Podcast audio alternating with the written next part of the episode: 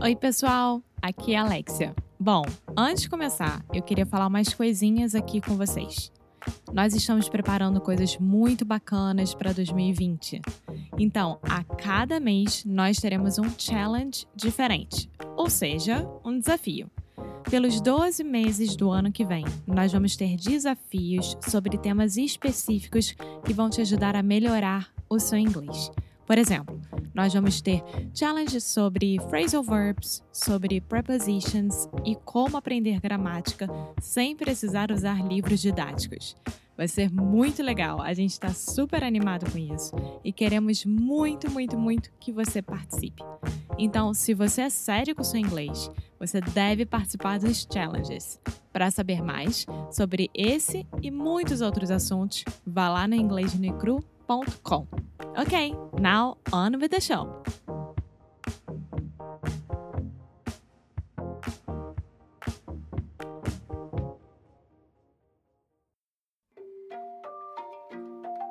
Oi, fala aí pessoal, bom dia. Você está escutando o Inglês no Inglês no Rádio. I am your host, Foster Hodge.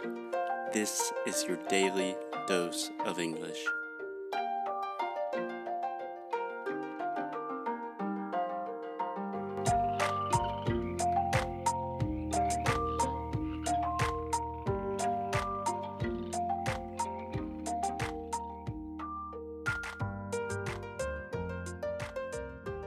Hey, what's up, guys? Foster from English no Cru. Today we have a special guest, João Marcos. João Marcos is a friend of ours, a friend of Alexia. What's up, João? How are you? Hi guys, how are you doing? Uh, hope you enjoy our show. Our show. I'm sure they will. So, João, you are from? Are you born born in Rio? I was born and raised in Rio. I still live here.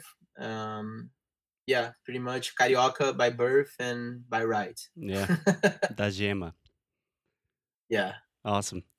Cool. So, João, I wanted to have you on the show for a couple of reasons. First of all, your English is excellent. So, most people know, most people listening know that I teach English every day to Brazilians, and you're in like the top 1%. And I'm I'm being serious. I don't know if that's a compliment to you or No, it's a compliment to me, man. I feel honored, like honestly. or maybe it's more of a criticism of the Brazilian educational system. I don't Which know. is good also. Yeah. I mean, it's a good critique of yours. Yeah.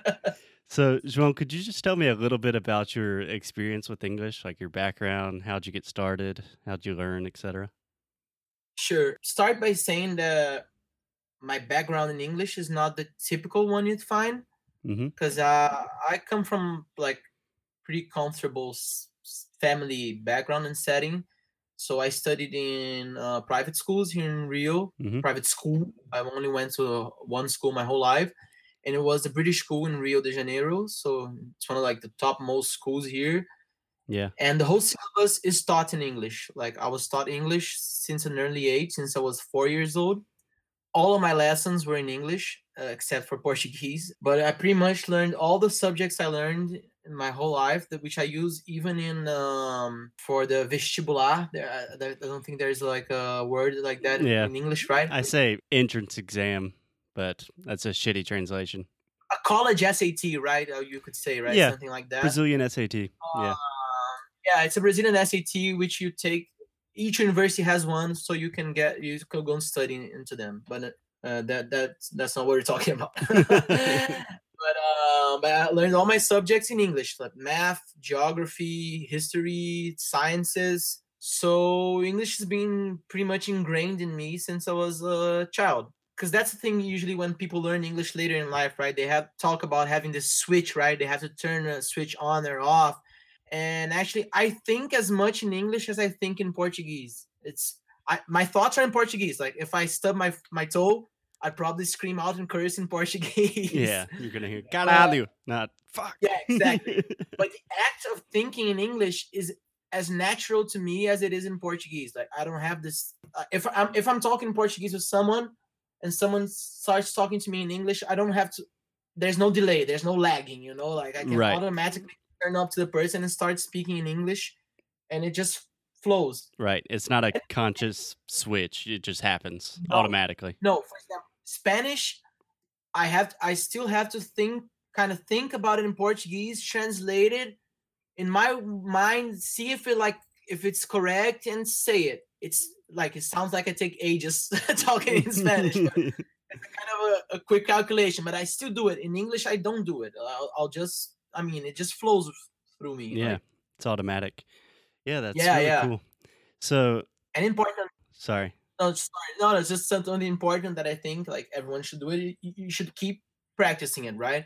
I mean, sometimes I'll, I won't I won't speak it as as much as I would like, but I'm always uh, consuming all kind of media I can in English. So I'll, I'll listen to podcasts, I'll watch movies uh, with English subtitles because I think it's important Yeah. because you learn you pick up some words which you don't know and you you you see them using the context and it's clearer to you and um, i read a lot in english for example if i'm reading a book that's not only american and british authors but um, i have this kind of rule like uh, whenever i learn i'm reading a language i don't know so for example german germany german has roots with english right so i'll read an english translation of german authors like Yeah. this kind of thing. So I'm always keeping up with my vocabulary in that sense. Yeah. Important, I think. Otherwise, you you lose your vocabulary and you'll be stuck to kind of like simple words, which make which makes it like clear to someone like a native speaker like yourself. You you can tell Mhm. when someone's like speaking an English English course kind of like uh, vocabulary, right? Oh, It's for like sure. A hundred percent. Yeah, that's something I wanted to ask you is obviously you had English training that most people don't get in Brazil, a very formal training at a private school.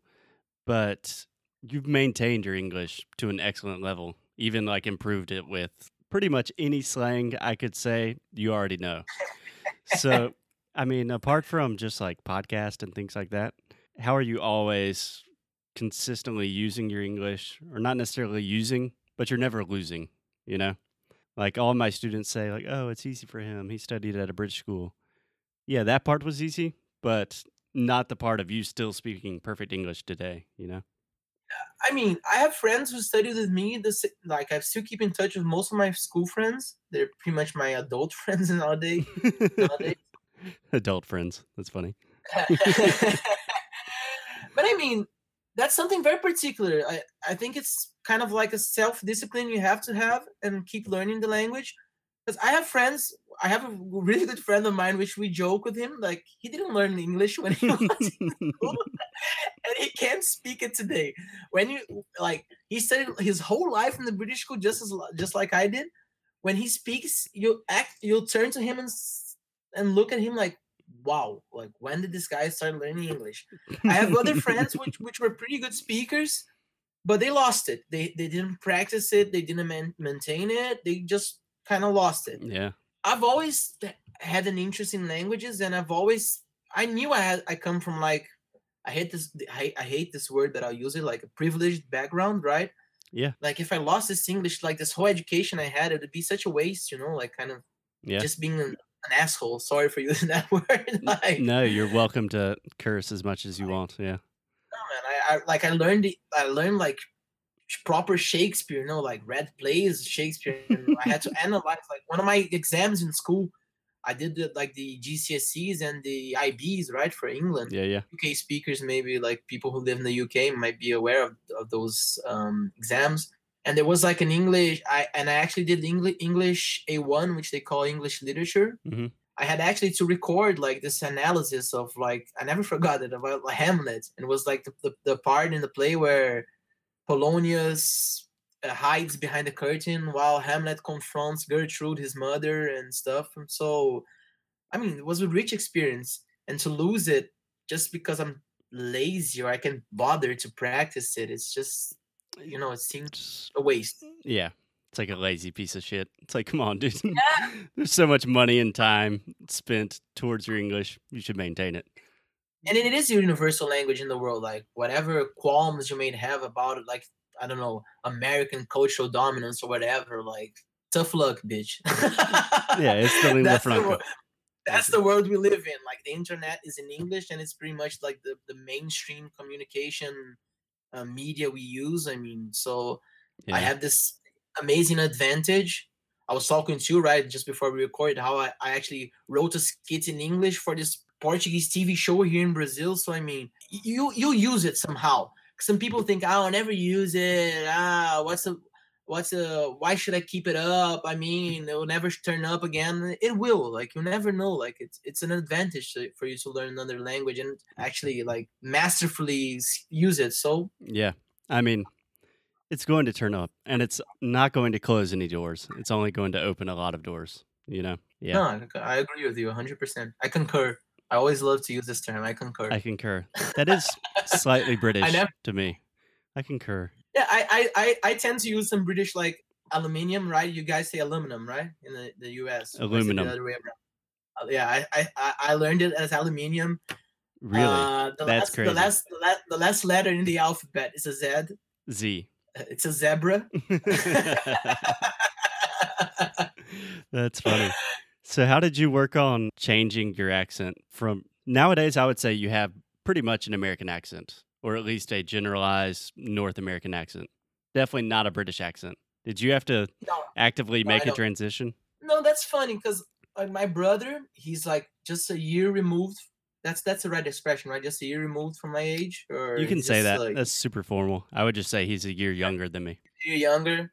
I don't get to use it like formal terms, so when I get the chance, I'm just like pouncing at the opportunity. I concur. He's a year removed from me.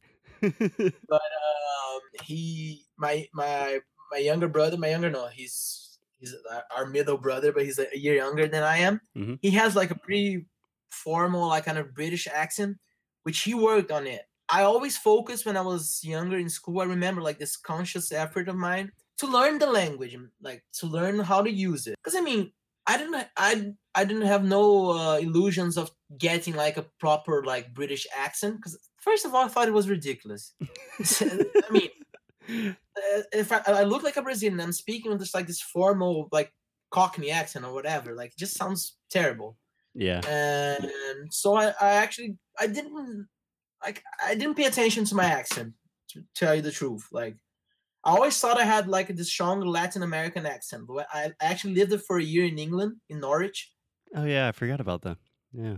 Yeah, I went to uni there for a year. Uni, another British term, right? College. I went to college. I went to uni. I went to college there for a year, so for a year, so my friends there, my British friends, they they like when we were talking amongst ourselves and like commenting like cultural differences and those kind of things you talk about in college when you're pre-drunk. yeah. and um, they would comment like that my they, they'd say like my vocabulary is really good, but I had this like Latin American, like typical Latin American accent, which flows like up and down, like the Very musical. melody. Yeah. yeah, it's the melody of it. Right? I remember once we had like this whole chat about like the melodies of languages Yeah. because the American something like kind of uh your emphasis is kind of like towards the end of the sentence, right? You finish up strong. Like the British English, the British English is kind of a twang in the middle of it. It's kind of like a curve. Mm-hmm. Exactly. And the Brazilian speak English like I, it kind of sounds like kind of wavy, you know, mm-hmm. like kind of like just oh, up and down, like, up and down. Yeah. yeah, very melodic kind of thing Yeah. but I didn't focus, man. I, I like I actually didn't bother about my accent whatsoever. But I think I'm influenced a lot by the media, by movies, by TV shows, by when I was younger cartoons, right? Yeah. I um, imagine uh, nowadays you're not consuming too much British media, at least compared to No, American um, media. You watch some TV shows, but they usually, for some reason, I think because American audiences prefer to consume them, they're usually like back in the day, right? They're like not contemporary. Yeah. So they will speak in like this outdated manner and Yeah. It's just kind of weird. Yeah. Yeah, like there's no sense. That's actually one thing I'll comment about. it, I actually don't understand. You as an American, I don't think you'll laugh. What you'll say about it? I'll probably laugh. Like- Why? Do, I- I think it's something to give it some kind of gravitas or something. But like, for example, um, Game of Thrones, right? Yeah. It's a fantasy world. It's a fantasy continent.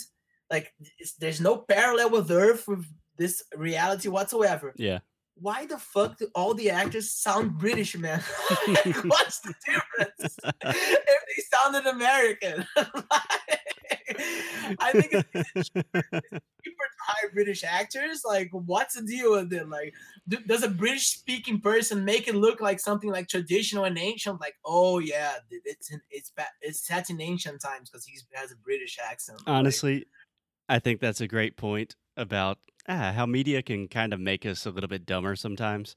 Obviously, Game of Thrones is you know internationally targeted, but the U.S. is his biggest market. Yeah, I think Americans are just like, oh yeah. Honestly, there isn't like a single American accent in Game of Thrones. I'd say you have yeah. like the Northern Irish, you have the Irish accents, you have like all the different regions of England. Like you probably have a New Zealander accent in there somewhere. Yeah, but you don't have an American accent. That's I, I, I don't you, you, don't need like a Woody Allen New York accent in there. like, there's none whatsoever. Like none, none, none, none. Yeah, we definitely don't need Woody Allen in here. Yeah. there's even the guys that sound there's even guys that sound like Spanish people speaking English, but you don't like the Dorne folk, but you don't have like an American accent in it. I think that's just a general rule with media. Like if something is historical, they automatically are like, ah shit, guys, no American actors. Let's just put a lot of British people and American people will think automatically like, oh yeah, that's how they spoke back then. you know? I think there's there, there's something to it. Like there, it's something that always fascinated me. Like why do like old shows have like British accents, even though there's nothing related to England sometimes, like nothing. Yeah. But I think maybe there is a more complicated answer, but honestly, I think it's just like Americans are like, oh yeah. Until America started, everyone just talked like a British person. Just, just spoke like Shakespeare all around. Exactly. it's kind of dumb, but yeah, that's what we do yeah, sorry, deep from the subjects, just like something I had to take off my chest. Sorry. No, no, that's it. I'm sure that's been weighing on you for a long time. so, well, do you have any recommendations for people that would, like, for example, we have a lot of pretty advanced speakers.